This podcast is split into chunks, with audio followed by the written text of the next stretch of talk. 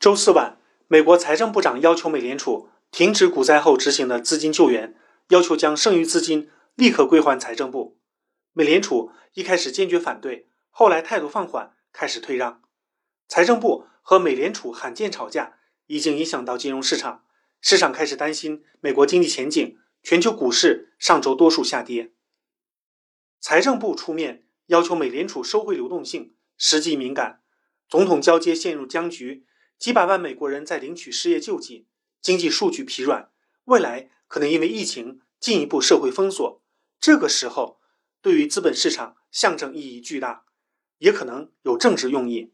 人们不禁怀疑，是不是给拜登新政府挖坑呢？